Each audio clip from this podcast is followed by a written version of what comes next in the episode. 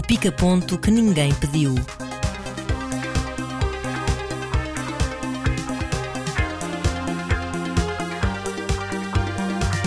Neste pica-ponto temos o biopic do maestro Leonard Bernstein pela mão de Bradley Cooper, o arranque da temporada de prémios e o filme japonês do alemão Wim Wenders. Começamos com um novo biopic, desta vez de um nome ligado à música. If summer doesn't sing in you, then nothing sings in you. And if nothing sings in you, then you can't make music. Something she told me. Hello. I'm Lenny. Hello, Felicia. Chama-se Maestro, é o biopic de Leonard Bernstein, realizado, interpretado e co-escrito por Bradley Cooper. Daniel, quando nós trouxemos o A Star Is Born para um hum. filme a não ver ambos, na altura uhum. com filmes com atrizes que também eram cantoras, julgo que era assim, ou seja, essa, era essa a nossa, o tema da lista. Na altura tu disseste que o Bradley Cooper era, dava sinais de ser melhor realizador do que ator. Confirmas isso neste filme? Confirmo. O que não quer dizer que ele seja um bom realizador. Entenda-se. Neste caso, então, acho que é muito evidente é muito que ele é evidente. é melhor realizador do que ator. Ou seja, é um bocadinho complicado pôr-nos agora aqui a destruir um filme que claramente é um projeto de, de paixão absoluta do, do, Bradley Cooper por uma figura altamente relevante da cultura americana do século XX, como o Leonard Bernstein. E o Bradley Cooper, ainda para mais em todas as entrevistas e mais algumas, já falou sobre o facto de sempre ter sido fascinado por maestros, pela arte de conduzir uma orquestra ter estudado durante anos certas cenas do filme para conseguir reproduzi-las na sua perfeição. Ou seja, há uma empatia à partida para com alguém que vai a extremos tão grandes para realizar um projeto pelo qual está apaixonado. É curioso, disseste que eu estava apaixonado, tenho uma, uma grande admiração pelo maestro, mas não é propriamente um filme sobre a figura do maestro. É, mas que é curioso e paradoxal chamando-se maestro. Exato, mas pergunto, João, então, é um filme sobre o quê? É sobre este casal. Ah, é? É, é? Em teoria. Não, podes achar, eh, e eu também acho que para ser um filme sobre o casal era preciso criar mais empatia com o espectador, pelo menos no, com o João Trugal, espectador, é uma boa, uma boa palavra. perante estas personagens.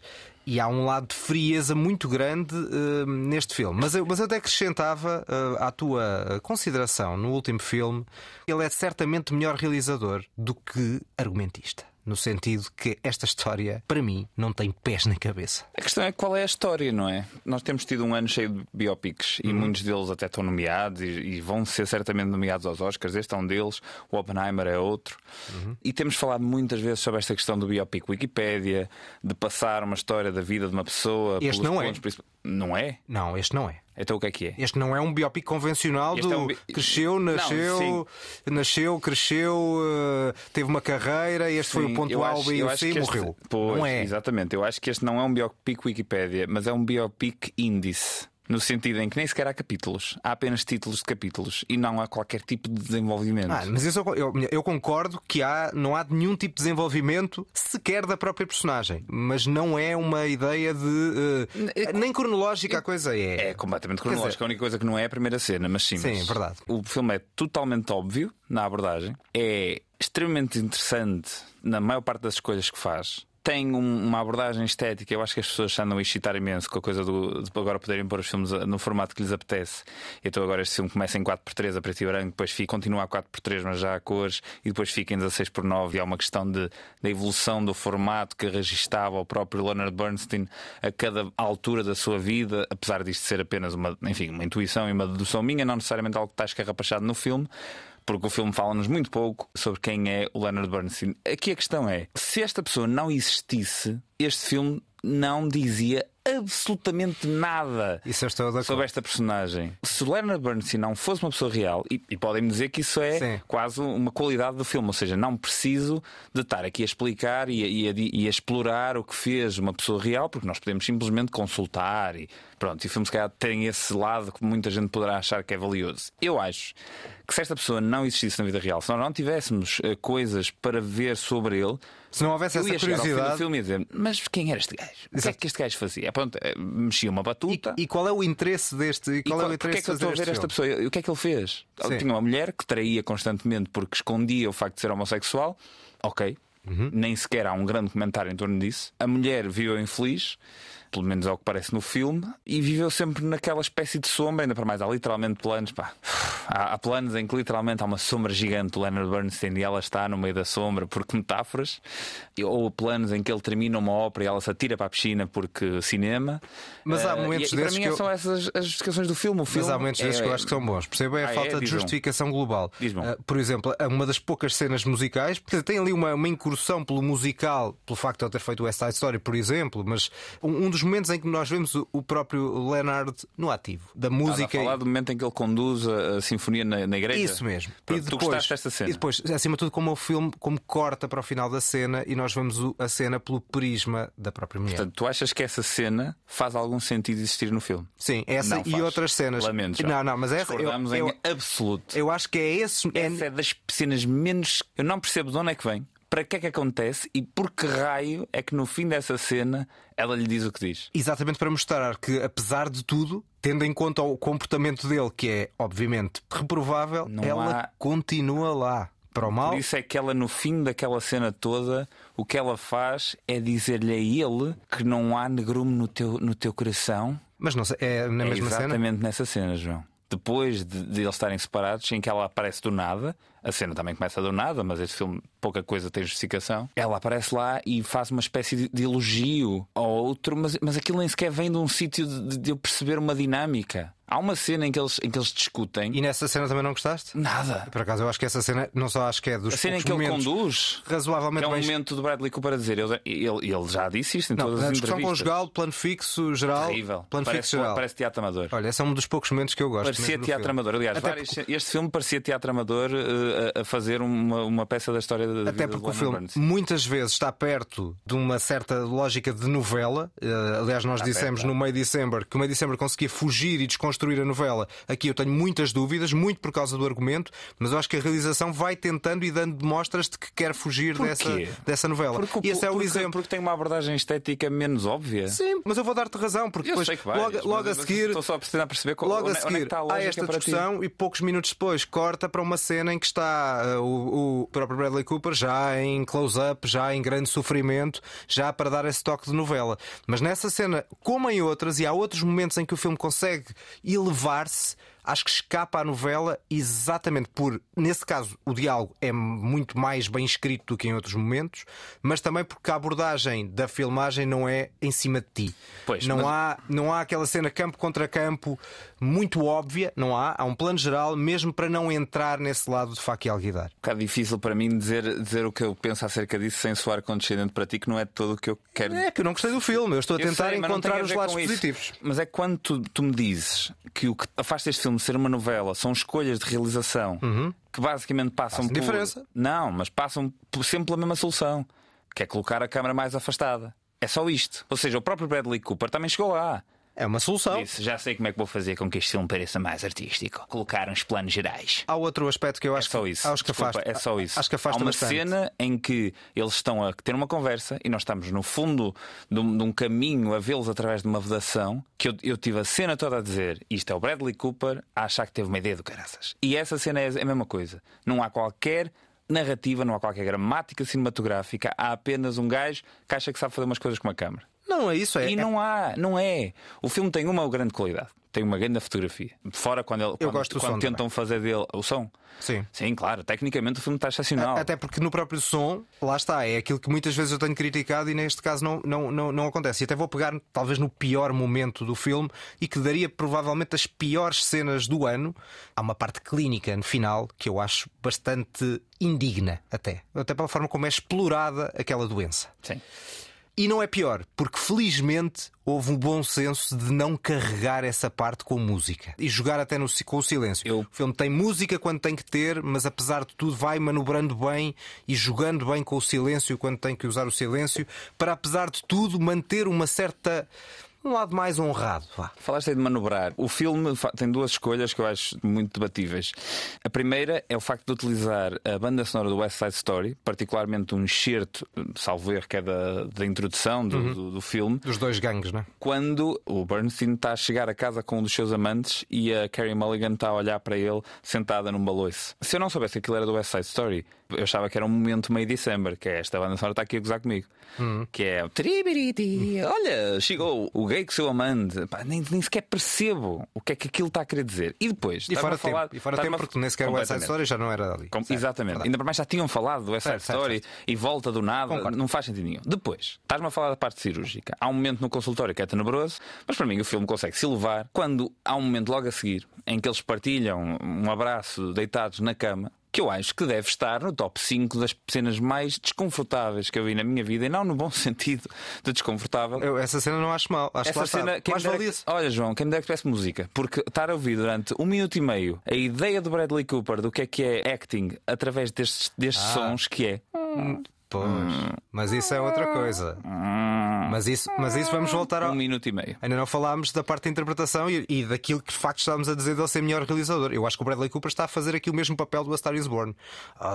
You, Eu acho que Continua Bradley- com o ar sofrido, com o mesmo ar sofrido, de quem está Se- à sempre- beira da, à beira da ruptura, da ruína. Lá está, eu volto ao, início da, da conversa. Eu, eu olho para o Bradley Cooper e vejo um, um rapaz cheio de vontade de ter sucesso, que claramente deve ser boa, boa pessoa e que se esforça imenso. Mas este filme ele não permite qualquer tipo de, de- de- Ele nem sequer é bom para ele próprio. Coloca-se em grande plano, em frente à câmara, a dirigir uma orquestra. É impossível. Um humano que não é maestro não parecer ridículo a fazer aquilo, impossível. E ele fica ridículo. Pá, isso não sei porque não E sou a, e a maestro. credibilidade. Mas tu estavas a ver essa cena e estavas a sentir, ah, realmente, olha, olha como este homem é virtuoso na sua arte. Não! É que ainda para mais, se fosse tocar um instrumento, dava para fingir, porque há qualquer coisa de performativo que nós conseguimos perceber. Há uma destreza, há uma velocidade. O, Bom, está, na, está na hora de- de, está na hora de compararmos com o Tar, não é? Não, não está, porque, porque Mas Tar está, é- não está por- exatamente por aquilo que há pouco dizias. É, o Tar é um filme. O Tar, com a Kate Blanchett, não é um filme sobre uma figura real. E, no entanto, vale por si próprio, não sendo uma figura real. Imaginando este filme nesse contexto, que era uma figura imaginária, um maestro imaginário, de facto, nós não percebemos essencialmente porque é que é o filme. E essa é realmente a maior crítica. exato. Ou seja, eu gosto de alguns momentos e gosto de algumas opções de realização, mas depois olho para o todo do filme e peca muito. Há, há outra coisa que também, que também gosto e percebo, ao contrário do, do Bradley Cooper, da nomeação do Bradley Cooper para os Globos de Ouro, que já vamos falar. E vai ser nomeado para os Oscars, E não, é- sim, não tenho dúvidas, não tenho dúvidas.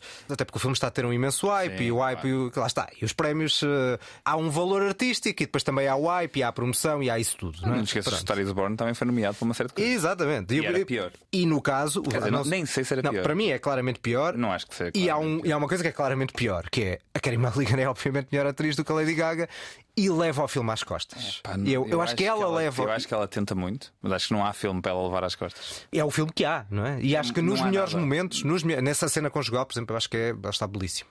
Ou seja, né, é um dos poucos momentos onde eu sinto alguma. Parece, eh, João, aquilo parecia uma peça de teatro. Eu não consigo descrever isto melhor. Eu tinha uma pessoa atrás de mim que teve o filme todo a, comentar que música é que estava a tocar. E eu sentia que aquela pessoa era o espectador que o Bradley Cooper mais queria agradar, que é o erudito. Pseudo-erudito, digamos, que conhece umas, umas coisas de música clássica e que estudou umas coisas do Bernstein e estava a ver o filme, assim: Olha, agora é Tchaikovsky. E, e atrás de mim eu, ah, não aguento. É exatamente este o público deste filme. É a malta que acha que está a ver um, um filme artístico, um filme com arte, um filme que acaba com a, a Carey Mulligan a olhar para a câmara. Ah, Eu adoro filmes que parecem feitos por alunos de escola de cinema de primeiro ano, como este. O, a ideia de- de- do pior lado do filme académico, é isso que estás É a pá, dizer. totalmente. Isto é, isto é dos filmes mais académicos, tristemente académicos, a sair de Hollywood nos últimos anos. Certo? Este filme, para mim, desde, desde que fazemos podcast, este filme só é superado em desastre por duas obras-primas chamadas Blonde e Amsterdã. ao pé do Blonde, este para mim é uma obra-prima. Mas, eu- mas, mas eu também não gostei muito do filme, lá está. É, é que eu encontro aqui contextos de um bom filme, aspectos de um bom filme. Mas tu que- nem isso. Mas o que é que tu ficas a debater depois deste filme? Eu cheguei ao fim do filme e Não, é- é- eu "Ah, este filme está-me a querer dizer que o Bernstein era, era mau gajo. Há um foco, que é o foco naquele casal, mas depois as personagens, a construção das personagens é tão pobre que na verdade eu não chego a conseguir sentir algo daquelas personagens, mas acredito que com outro ator mais credível Não. o filme poderia não há- ficar não diferente. há nada lá. Porque ele não tem Só que- personalidade e tu não percebes. isso também não adianta. Porque é que ele vai mudando. Tu não percebes de onde é que vem nada no filme. Ou seja, tu percebes que conheces muito bem a história dele. Há referências ao passando durante o filme todo que se tu conheces muito bem a história do Leonard Bernstein vais dizer, ah, claro, aquilo é aquele amante que ele teve. Ah, claro, aquilo foi aquela vez que ele foi à televisão. Ok, mas, mas eu agora tenho que ler um livro de preparação Não, até para emocional para um filme. Até para isso fez um documentário, mesmo que seja by the book, daqueles comentários mais Claro. básicos, porque aprendes mais, não é? Se o objetivo for esse, ou, Mas eu- ou eu teres só um não- contexto sobre a vida Eu e só a não sei obra. qual era o objetivo. Isto vai soar péssimo, mas é fazer um retrato das mulheres na sombra. Porque o filme também não atira daí. Mas depois também o, fi- o meu título também não é, ao contrário do que, do que vai acontecer, por exemplo, com o filme da, da, da Sofia Coppola, o- ela não se chama Felícia, chama-se Maestro. O que depois lá está é bastante duvidoso, porque é fazer uma metáfora entre o maestro da vida e o maestro. E então aí é que falha completamente. se, é, Nossa, se é- se é uma se é essa a tentativa. Pá, alguma intenção há de ser, porque é um filme que é sobre o casal, não é sobre a carreira artística propriamente dita. No é entanto, portanto está como ele tudo. vai lá a manobrando. carreira toda também. Sim, certo. Bom, vamos seguir eh, para o próximo tópico deste, deste nosso pica-ponto, em que o maestro também é um dos destaques, porque estamos a arrancar a temporada de prémios e temos os nomeados para os Globos de Ouro. Best Motion Picture, Musical or Comedy. Air, American Fiction, Barbie. The Holdovers, May, December, Poor Things. Best Motion Picture Drama, Anatomy of a Fall. Killers of the Flower Moon, Maestro, Oppenheimer, Past Lives, and finally, The Zone of Interest. Thank you. E também já temos, entretanto, os primeiros prémios atribuídos, que são os prémios do cinema europeu. European Director 2023 goes to Justine Trier. European film 2023 is is Anatomy of a Fall. Começa a rolar-se como uma das grandes surpresas desta temporada de prémios, porque venceu a Palma de Ouro em Cannes e agora venceu os prémios de cinema europeu, eh, filme, realização, atriz e argumento, e tem nomeações, lá está, é uma das surpresas que se calhar pode ser daqueles filmes que nos últimos anos já, já não é tão surpreendente Que é ter, chega- exatamente, é ter um, dois filmes estrangeiros de língua estrangeira a chegar às principais nomeações para outros prémios e quem sabe para os Oscars vamos ver em janeiro. Sim, e já o temos aqui no, como ouvimos há bocado no cheiro, também já o temos aqui como melhor filme de drama, dramático. Sim, nos Globos de Ouro. Ah, nos Globos de Ouro, o Ana- Anatomia de uma Queda, tu já viste o filme, portanto poderás dizer se, se, tendo em conta o panorama de, de cinema que vimos este ano, se para ti realmente merece figurar nos melhores do ano. Eu já disse aqui no Lefest, já dei aquela a entender que era um dos grandes filmes de, de tribunal e não só, familiar também. Nas próximas semanas, certamente, iremos ter tempo para explorar mais eh, eh, as valias deste filme, deste filme francês. Quem sabe já na próxima semana, não é? mas fica, fica, já, fica já aqui a dica. Há um outro filme que também está aqui, não de, de- de língua não inglesa, que é o Past Lives. Portanto, no fundo, neste caso, se calhar temos dois filmes dentro desse registro que se começam a afirmar, embora esse seja uma coprodução eh, norte-americana e, e Sim, sul-coreana. o Past Lives é, é, é firmemente um filme americano. O Minari, por exemplo, também era, mas era É- é passado é totalmente nos Estados é mais Unidos. parecido com, com, com a ideia do Minari. Mas eu, eu, eu fico impressionado com, e parece-me que é evidente que vamos ter um. Um Barbenheimer constante até ao fim da época dos Oscars, porque Sim. os dois filmes estão nomeados. A Barbie está nomeada para 10 eh, prémios nos Globos de Ouro, é o segundo filme mais nomeado de sempre da história dos Globos de Ouro atrás do Cabaret. E o Oppenheimer também está aqui nomeado para uma série de coisas. Epá, se o Oppenheimer ganhar melhor filme nos Oscars, eu não vou ficar assim muito desapontado. Eu acho que o Nolan já, por Nem, várias nem. razões, trouxe. Nós aqui há dias tínhamos uma conversa e que éramos se calhar um bocadinho mauzinhos, mas falávamos de uma ideia de uma cinefilia criada através do Nolan, uma certa cinefilia light. Mas é, é o nosso episódio mais ouvido sempre por alguma razão e o Nolan de facto traz muitas pessoas ao cinema e nenhum de nós desgostou de todo do Oppenheimer. Aliás, acho que gostamos os dois do filme e, e achamos que é dos, dos últimos filmes do, do Nolan, certamente é o, é o mais, mais bem, bem executado. Para mim é um Dunkirk, mas. Sim, mas o Dunkirk vá, foi há filmes, sim. Este é dos últimos dois, vá. Sim, dos últimos dois é sem dúvida por- o melhor. Por comparação com o Tenet, sem dúvida. Sim, mas dentro desta lógica de biopic, o Oppenheimer, por essa comparação, em termos de, de- de filmes biográficos, é sem dúvida nenhuma dos, dos mais interessantes do ano e dos últimos anos. E o facto de termos o- os Globos de Ouro terem esta estrutura permite que haja uma possibilidade de Barbenheimer ou Barbenheimer, não sei bem como é que há duas hipóteses. É, Diz como se tá quiser, certo, não é? Diz como tu quiseres. serem os dois escolhidos como melhor filme, porque há esta divisão comédia por um lado, comédia musical por um lado e drama por outro. e, Dava portanto, imenso ganharem jeito- os dois. Dava imenso jeito aos Oscars. Que começasse a haver esta onda de até nos prémios vai haver um Barbenheimer, um Barbenheimer lá.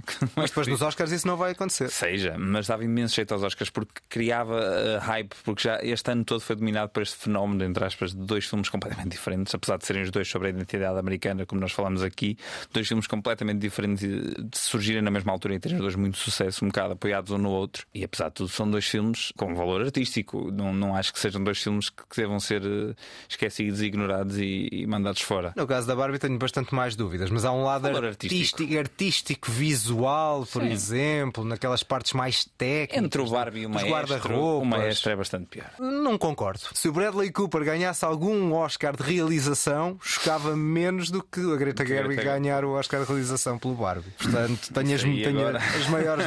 Para ti, venha ao diabo e escolha, não é nesse é, aspecto? Pá, não, não, não, não, venha ao diabo e escolha o Barbie sempre. Não, mas depois há aqui outras coisas, outros nomeados que também não são surpreendentes, que estão aqui, seja os novos Scorsese e Lântimos, seja o, o caso do meio de dezembro que está nomeado para os atores, quer as, as duas super atrizes, a Julianne Moore e a uhum. Natalie Portman, quer o, a grande surpresa que falámos no último episódio, o Charles Melton. Não houve grandes surpresas, na verdade, nesta. nesta eu diria que a Anatomia de uma Queda é talvez a maior surpresa. O Anatomia deste... de uma Queda e o do Zone of Interest, porque. Mas já, mas já tinha muito filmes... hype para isso. Pois, mas o caso do Zone of Interest, apesar de eu ainda não ter visto o filme. Nem eu não estreou, uh, só vai estrear em Parece-me, pelo que se consegue ver até agora, um filme bastante alternativo. E nos Globos de Ouro, esse tipo de filmes não costumam ter tanto destaque. Mas cá estamos. E depois temos aqui um The Holdovers, que é um filme com o Paul Giamatti, o novo filme do Alexander Payne, que já fez filmes excelentes no passado, para mim, e parece-me ser um filme bastante interessante que também está aí a aparecer. Uh, acho que a única coisa que falta falar assim mais a fundo é do facto do Air está nomeado aqui. ter sido nomeado para uma série de coisas. Sim, mas depois também acho que quando chegar aos Oscars já não vai ser nomeado, porque é daqueles que, que está no lado da, da comédia. Os Globos de Ouro são, por vezes, um indicador complexo, especialmente agora, porque agora de 5 passou para 6 nomeados. Sim, sim. Portanto, temos 12 nomeados para melhor filme, 12 nomeados para melhor ator, 12 nomeados para melhor atriz, pelo facto de juntar comédia, uhum. ter comédia por um lado, ter drama por outro. E acho que no caso do Air, acho que vai ser aquele que, quando chegarmos aos Oscars, vai Já ser praticamente ignorado. É o meu, o meu palpite. Eu aqui, eu aqui olho sempre um bocadinho para os nomeados para melhor realizador, para o que eu acho que podem ser os indicadores mais, mais precisos para possíveis nomeações para melhor filme nos Oscars, neste caso o Maestro, a Barbie, o Poor Things, o Oppenheimer, o Killers of the Flower Moon e o Past Lives. Parece-me difícil que nenhum destes seja pelo menos nomeado para, para melhor filme. Sim, sim, sim. São sim. os filmes mais, mais falados, mais badalados. Não, eu, eu acho que quase tudo vai, vai, vai, se manter. Acho que tenha de facto a ideia de que o Air é que vai ser um daqueles uhum. que, que vai sair.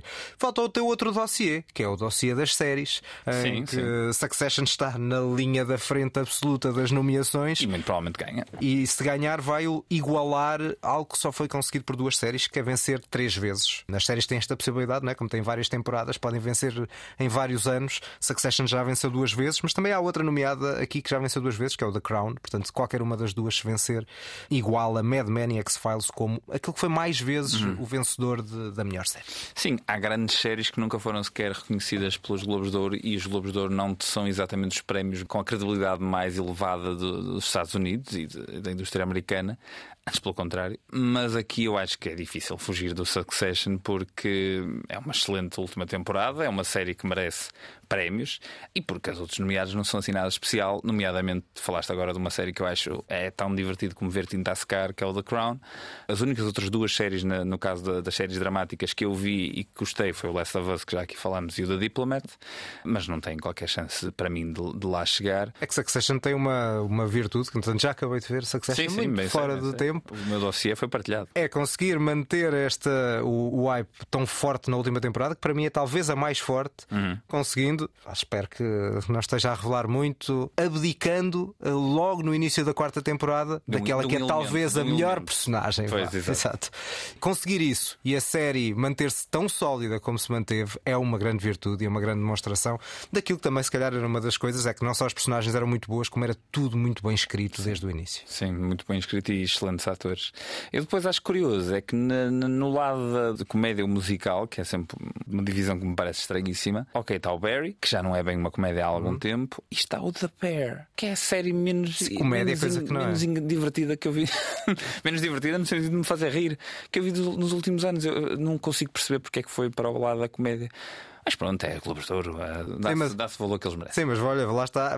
Ganhou a tua aposta na semana passada quando disseste que o May December, no caso dos filmes, Sim, sim. que era uma espécie de comédia para não se levar a sério, porque foi nomeado para melhor filme de comédia, o que é um lado um tanto ou quanto questionável. Mas, mas vá. Mas está mais perto de ser uma. Por exemplo, se nomeassem Succession para comédia, eu quase achava mais legítimo do que nomear The Bear. Eu também acho. Acho que é efetivamente mais próximo de uma, de uma comédia. Tem ali um lado de sátira que Sim, é muito mais descarado. como o May December. No The Bear é um, é um, há um lado dramático muito mais Muito, forte, muito mais muito, mais, vincado. muito mais forte. Bom, seguimos e vamos fechar com um filme de um grande mestre alemão, neste caso passado no Japão. つながっているように見えてもつながっていない世界がある Just a perfect day. Drink sangria And then later, when it gets dark, we go home. Ora, temos de facto um novo filme de Wim Wenders, chama-se Dias Perfeitos, e temos, antes de falar do filme, um twist. Um twist, neste caso, não no filme, não neste filme de que eh, iremos, ou irei falar, já vou explicar, mas no próprio podcast. Isto porquê? Porque deixámos esta gravação desta parte para um dia depois do resto do episódio para eu poder ver o filme e falar sobre ele. Acontece que, entretanto, e de forma inesperada, Daniel Mota foi pai de uma bebé chamada Violeta e que eh, eu dou- deixo aqui os meus parabéns públicos e estou certo que o auditório, as pessoas que nos ouvem, também deixarão aqui os parabéns a Daniel Mota pela paternidade. De facto, resto eu, é a primeira vez que estou a solo neste, neste podcast para falar deste, deste filme, um filme sobre a rotina, sobre a busca interior de um homem, um limpador de casas de banho com um passado desconhecido que nós vamos a pouco e pouco percebendo. É curiosamente um filme passado no Japão, é uma incursão japonesa de, deste realizador alemão, conhecido por grandes obras-primas dos anos 80, como As Asas do Desejo ou Paris, Texas, e mais tarde de eh, autor de grandes documentários, como Pina ou Buena Vista Social Club. Este é um filme com uma certa dimensão de universalidade, pela história que conta, também pelo lado que a música americana dos anos 70 ajuda a construir e a aproximar eh, culturas e horizontes distintos. É um filme seguro, consistente, aconchegante, de alguém que obviamente sabe o que faz e que sabe preservar um certo lado imemorial do cinema, e as cassetes também ajudam a dar esse toque, mas em que eu sinto eh, alguma falta de arrojo e de risco, nomeadamente na parte final, que tem uma ótima ideia de plano final e de, de close-up na face do nosso protagonista, mas em que eu acho que diria que é algo apressado, por um lado, e que tem uma cena antes, eh, em volta das sombras, que não lhe quero chamar patética, mas, mas não anda assim tão longe. Neste registro das pequenas coisas e da, e da poesia, eu acho que prefiro bastante uma outra obra com algumas semelhanças com esta, do Jim Jarmusch, chamada Patterson, que acho que é um, é um filme bastante mais coeso, em que o final não dá esta dimensão de. Parece que faltou alguma criatividade na, na parte final. O melhor do filme, sem dúvida, é precisamente aquilo que foi premiado em Cannes, a interpretação do ator Koji Yakusho no papel de protagonista, um exemplo de contenção, passa grande parte do filme em silêncio e grande parte do, filme é focado nele, nas pequenas tarefas cotidianas dele, e lá está, é a demonstração e é uma mensagem que fica para alguns filmes de que temos falado nos últimos episódios, nomeadamente biopics, incluindo neste, não é preciso overacting, não são precisos maneirismos para conseguir uma grande interpretação e uma interpretação que fica, que fica connosco. E é de facto o que acontece com este ator japonês que interpreta aqui este Dias Perfeitos de Wim. Não ficamos a saber o que é que Daniel Mota achou do filme, eu próprio também não sei, porque nós por norma nunca sabemos o que é que o outro acha do- do- dos filmes de que falamos. Mas fica para o próximo episódio, que será daqui a duas semanas. Já tínhamos esta intenção, agora, não só por causa da paternidade, mas também no Natal, do próximo mês, voltarmos à origem, ou seja, à periodicidade quinzenal. E, portanto, voltamos daqui a duas semanas, esperamos, com um balanço do ano à moda dos cinéfilos. Até lá.